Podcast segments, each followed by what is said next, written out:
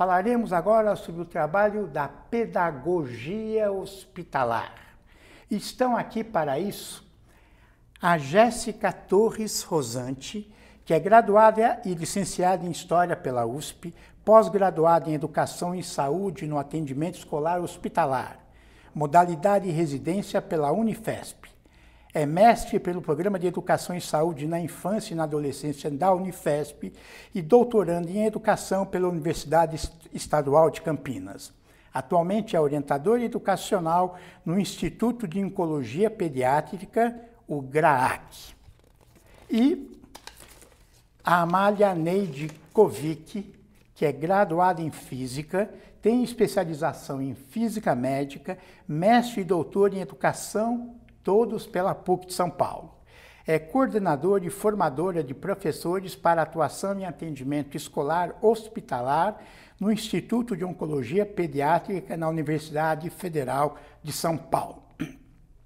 É docente do programa de pós-graduação em Educação e Saúde na Infância e na Adolescência da Unifesp Campus Guarulhos. Eu agradeço a presença de vocês.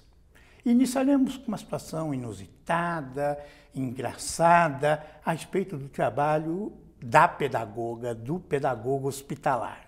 Pensei não numa situação engraçada propriamente, mas numa situação corriqueira. Quando a gente fala que atua no espaço hospitalar, ou mesmo quando estamos atuando com as crianças, é comum os professores escutarem, os professores de modo geral. E as pessoas sempre dizem: Mas ele está doente, ele está a gente ainda vai dar aula, essa criança já está no hospital, como se fosse uma coisa ruim, né? E, e aí eu me lembro uma vez que uma professora foi dar aula numa internação e nós fazemos uma grande orientação para eles em relação aos quartos, aos espaços onde a gente pode atuar e ela voltou contando que ela estava dando aula e a criança ia para uma cirurgia e não queria parar a aula. E aí os médicos pediram para que então durante o percurso até a sala de cirurgia a professora continuasse dando a aula. Então eu acho que isso responde um pouco esse esse, esse desconforto que às vezes as pessoas sentem em Imagino. relação à atuação dentro do espaço hospitalar. Você também tem? É, como a Jéssica, uma coisa que é mais rotineira para a gente, né? Sempre que a gente coloca que a gente trabalha dentro do hospital, a gente tem como resposta uma coisa assim, espera que a gente está fazendo um trabalho voluntarioso, alguma coisa que não precisa de formação, né? Enquanto que, é, quando a gente explicita, né, que de repente é uma questão profissional da formação dos professores, sempre existe uma surpresa, né? Parece que dentro do hospital a problemática de educação nunca está presente, né? Que ela tem se trabalha numa outra esfera, né? Da, da boa vontade, da disponibilidade e não de uma especificidade profissional. Né? Conte um pouco é, o que caracteriza esse trabalho do pedagogo hospitalar. O que, que é pedagogia hospitalar? Bom, é, o nosso trabalho é garantir o atendimento escolar hospitalar das crianças que estão hospitalizadas e que, na verdade, estão afastadas das suas escolas é, em função de um tratamento de saúde. Então, elas não necessariamente estão internadas, elas podem frequentar o hospital é, a título ambulatorial. E o trabalho do profissional, então, da educação nesse espaço é garantir que ela continue dialogando, que ela continue aprendendo, né? Num diálogo sempre com o currículo escolar, com as concepções é, educacionais que estão nos parâmetros curriculares, que estão nos documentos oficiais. Então, a gente tem um trabalho de garantir esse processo educacional dentro do espaço hospitalar. Né, Jéssica? Eu acho que importante é sempre a questão do vínculo. Então, a escola hospitalar, né, dentro da legislação, sempre é chamado de classe hospitalar. Mesmo que você atenda uma criança, como é o nosso caso, a gente atende uma criança por vez, ou que se tenha no, spa, no hospital um espaço para ter uma classe, não importa, o nome é classe hospitalar. E, e, e sempre a, a, proposta dessa escola dentro do hospital, praticada dentro do hospital, ela é de retomada para onde a criança estudava anteriormente. Né? Então, é uma escola de passagem, digamos assim, onde se procura manter os vínculos. Então, o que a gente tenta sempre é, é pensar de que modo que essa escola atuava então, eu, professor hospitalar, vou tentar me aproximar dessa concepção de educação que essa escola tem, para que essa criança retorne para o seu espaço de forma mais satisfatória, né, quando termina o tratamento. E aí é, vai do ensino fundamental 1 até o ensino médio? Isso, nós atuamos com, ensino, com, a, com a educação básica, né? Então, do ensino fundamental 1, o ensino médio, mas é, como alguns adolescentes, o, o, seu processo de tratamento vai além do ensino médio, muitas vezes, né? Eles acabam o ensino médio, eles estão se preparando para o vestibular, então muitas vezes alguns seguem conosco é, trabalhando nessa perspectiva de um pré-vestibular, olhando para essa, essas provas, né? Então, mas de modo geral o que nós compreendemos é a educação básica. E aí no hospital tem professores de ensino fundamental, então, todos sim, ensino médio, hoje, fundamental 2 e todos. Todos. Hoje nós somos, só complementando um pouquinho, lembrando que a gente, ano passado, a gente faz Enem no, no hospital há mais de seis anos. O ano passado tivemos 33 alunos fazendo o Enem. Sei. Então o hospital vira uma, uma outra coisa, né? Porque os consultórios são locais de aplicar prova, as salas, salas todas disponíveis, os leitos, onde a criança está e o adolescente, né? No caso do, do Enem, é feita a prova com um fiscal que vem direto do INEP, né? E aplicar e, e se torna um outro espaço ali, né? E a gente tem, no, a equipe hoje é de 26 professores, a gente tem pedagogo, professor de história, geografia, física, química, matemática, as licenciaturas todas. Então é feita uma seleção e quando se seleciona, é, se procura complementar todas as áreas, né? E dentro das áreas buscando as especificidades, né? E eles, só para entender, são contratados pelo hospital? Alguns de nós somos contratados. Alguns são professores residentes. Então, dentro do GRAAC, nós somos o único curso no Brasil de formação de professor com caráter residente. Como tem na equipe médica, hoje na equipe multiprofissional, e a gente tem o residente da área da educação. Então, são professores formados que ficam dois anos em formação de uma Igual especialização. Médico, tem uma bolsa. É tem isso? uma bolsa, Sei. isso mesmo. Tem uma bolsa. Então, o, o grupo é composto por professores contratados e professores residentes. Quer dizer, é uma troca. É uma troca dos contratados, não, né? Mas do, haja vista a minha cara, né? Estou lá há muito tempo. E como é, é dar aula para uma criança ou um jovem que vai ficar um tempo, apenas um tempo, né? na escola, na... Da, do hospital, claro. Ah, sim. Bom, é, é, essa é uma das coisas que a gente conversa bastante, que é essa irregularidade, né, que é uma perspectiva diferente. Então, alguns pacientes é, alunos pacientes ficam por períodos mais prolongados e alguns, às vezes, por um mês. É, o que nós tentamos nos olhar muito é o encontro, a relação professor-aluno dentro daquele encontro. Então eu sei que a minha aula, ela dialoga, então nós temos condições hoje, porque nós temos um banco de dados do qual a gente consegue através do nosso tablet acessar, então eu consigo com um encontro, um primeiro encontro com meu aluno, eu consigo acessar para ver se outros professores já dialogaram com ele, o que, que ele aprendeu e se a escola dele né, tem material que é próprio da escola dele ali. Então, é um encontro que não, é, não acontece num vazio, nós temos um registro, mas a minha aula sai desse encontro. Então, dialogando com esse currículo da escola de origem, dialogando com a condição que esse aluno apresenta para mim, e eu sei que eu preciso trabalhar dentro da minha área. Então, por exemplo, eu sou da área de história, então eu preciso trabalhar um conceito, eu preciso trabalhar um contexto, é, e pensando que eu preciso fazer um fechamento também dentro daquele encontro. Então, evidentemente, a gente se encontra outras vezes, mas eu preciso criar uma situação de aula em que eu possa avaliá-lo dentro daquele encontro, não dependendo de uma sequência necessariamente, embora ela eventualmente possa acontecer. Quer dizer, esse contato com a escola pode ser escola particular ou escola pública? Sim, o GRAC atende principalmente uh, eh, 90% das crianças uh, e, e, adolescentes, eles são de escolas, é SUS e escola pública. Mas a gente tem crianças de todas as escolas e de todo o Brasil. Né? A nossa escola, digamos assim, tem em torno de 550, 560 crianças por mês, que às vezes ficam com a gente até três anos, depende da, do tratamento. Algum tratamento é mais curto e outros se estendem, né? Então elas chegam a fazer, a gente às vezes começa a dar aula para uma criança é, no, no, primeiro ano e quando ela volta para a escola ela está no quarto ano. Ela ficou esse tempo todo dentro do hospital sem poder retornar para a escola. Né? E a escola aceita, aceita. as aprovações, Sim, a gente, registros. Hoje, hoje a gente se especializou, né? Uhum. a gente uhum. foi cada vez mais criando formas de conversar com a escola. Né? Quando a gente pensa em formar professor para dentro do hospital, não é só para dentro do hospital, é também o professor lá da escola. Né? Então hoje a gente tem um, um, um site, podemos dizer, é né? um, portal de um comunicação. portal de comunicação com a escola. A escola recebe uma senha, eles mandam perguntas, mandam questões, mandam conteúdos e a gente responde por ali.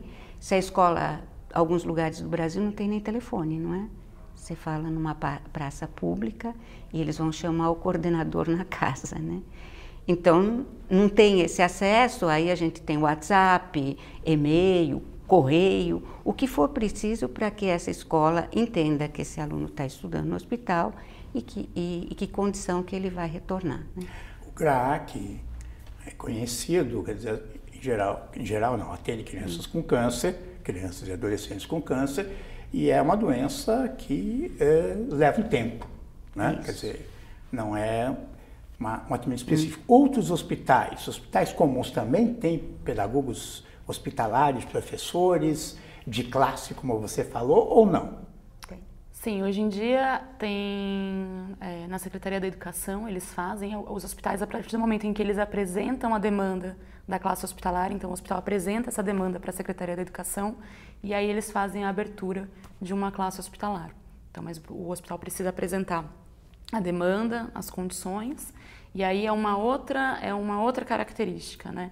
No GRAC nós somos um serviço de atendimento do GRAC vinculado à Universidade Federal de São Paulo, enquanto que alguns outros hospitais também se caracterizam por ser serviço de atendimento, mas há aqueles que fazem a parceria com a Secretaria da Educação, e aí os professores são os professores das redes, né, de, de educação que vão a fazer o atendimento, atribuir aulas dentro das classes hospitalares. Mas aí é um outro processo, é uma outra, mas existe.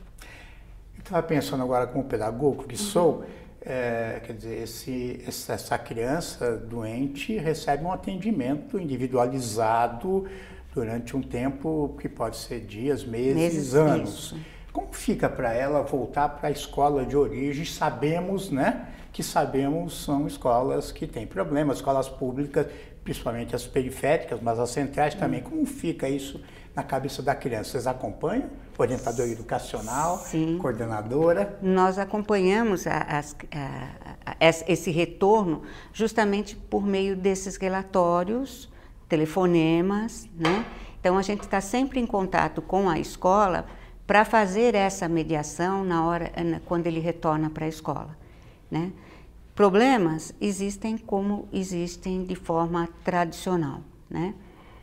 A gente sabe que o câncer, é, no caso, é, tem um grande estigma. Por vezes, o aluno, enquanto ele está careca, ele não quer voltar. Né? Isso é conversado com a escola, o médico autorizou que ele volta, mas neste momento ele ainda fica estudando com a gente até que ele consiga. Essas questões são discutidas com a escola e, e, e, conversadas da melhor maneira possível. E que a mãe também tenha confiança, né, que seu filho, que por vezes precisou pôr uma prótese, uma questão assim, vai retornar para um meio em que ela entende que ele necessite de alguns cuidados, né? A Jéssica, olha, é a que é responsável por isso, né? No, no hospital, de ligar para as escolas, de conversar, de verificar que condição, acho que dá para você falar um pouquinho, né? Qual a Sim, condição é, que a criança um precisa. Eu acho um muito interessante esse do retorno escolar deles, porque de fato tem cada depende muito do vínculo e daí a importância que hoje o portal de comunicação tem para gente, porque além dos conteúdos, além das atividades, as escolas também mandam recados, então nós imprimimos os recados e a gente vai trocando do aluno com a escola essa comunicação e a escola passa a ser parte desse momento do aluno. Né? Uma escola que é parte desse momento, ela também vai ter uma condição de receber esse aluno de uma forma muito melhor. Né? Claro que qual é a forma de receber? Não tem a forma genérica. Às vezes as, as coordenadoras me telefonam querendo antecipar esse momento e, e, ele não acontece assim. Não tem como você dar uma receita de como vai ser essa, esse retorno. Tem alunos que retornam, mesmo que eles estejam ainda é, carequinhas, eles retornam e é, tranquilo, eles estão super felizes por retornar, os amigos acolhem e, e, é um grande momento. E há alunos que, mesmo sem nenhuma sequela, o momento, uma sequela física evidente, né? Mas com outras questões, o momento de retorno escolar vai trazer alguns impactos, seja porque é, não, não se reconhece naquele grupo, enfim, por uma série de questões, ou porque fica com medo de não acompanhar a sala.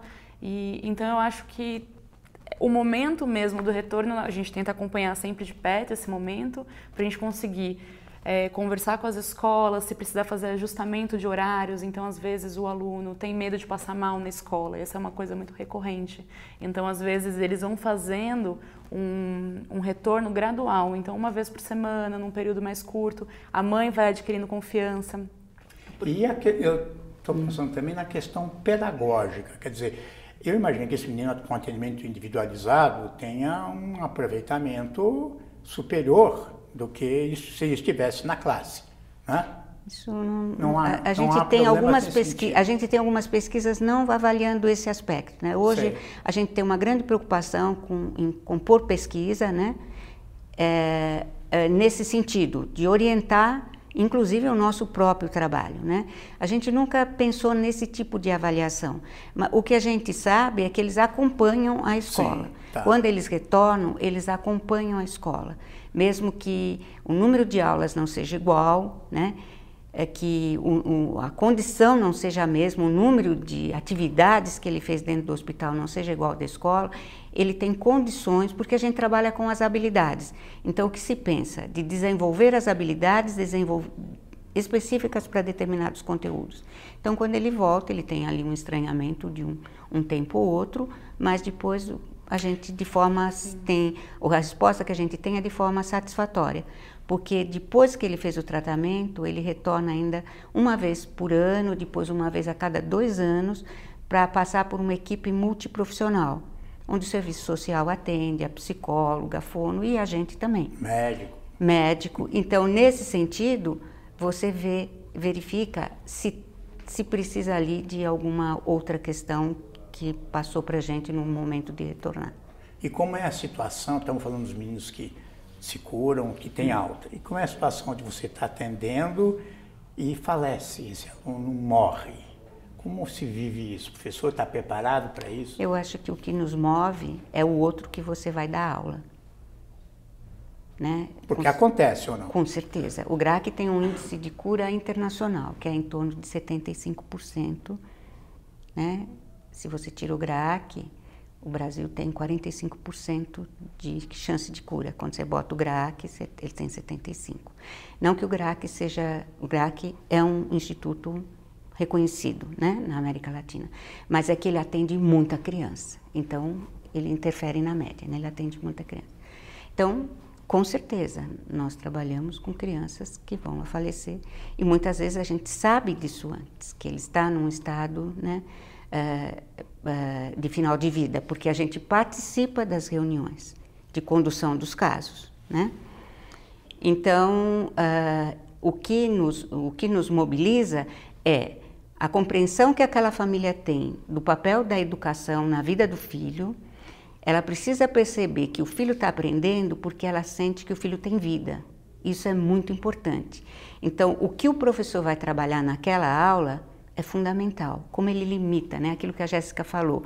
A aula precisa ter começo, meio e fim em todas as circunstâncias. Então, o que, que ele vai abordar, o que, que ele vai escolher do conteúdo, que ele sabe que o aluno, numa condição às vezes muito debilitada, vai responder.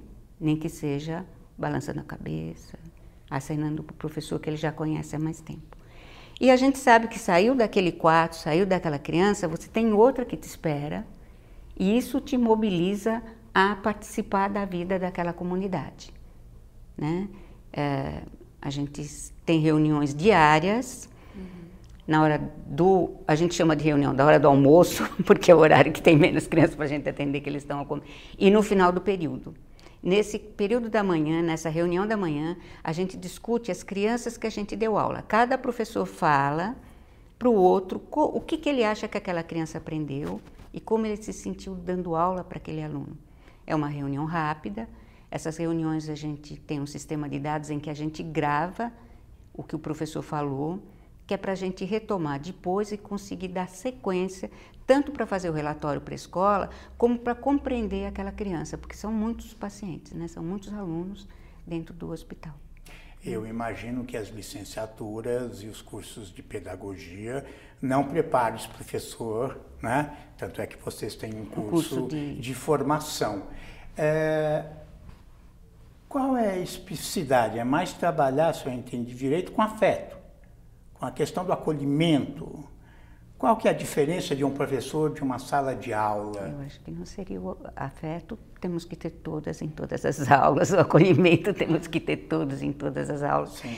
Eu acho que é, é que, pensando assim, essa, essa questão da, do, da pessoalidade, né? O como você se dispõe para o outro, eu acho que é da nossa profissão, né? É da educação, né?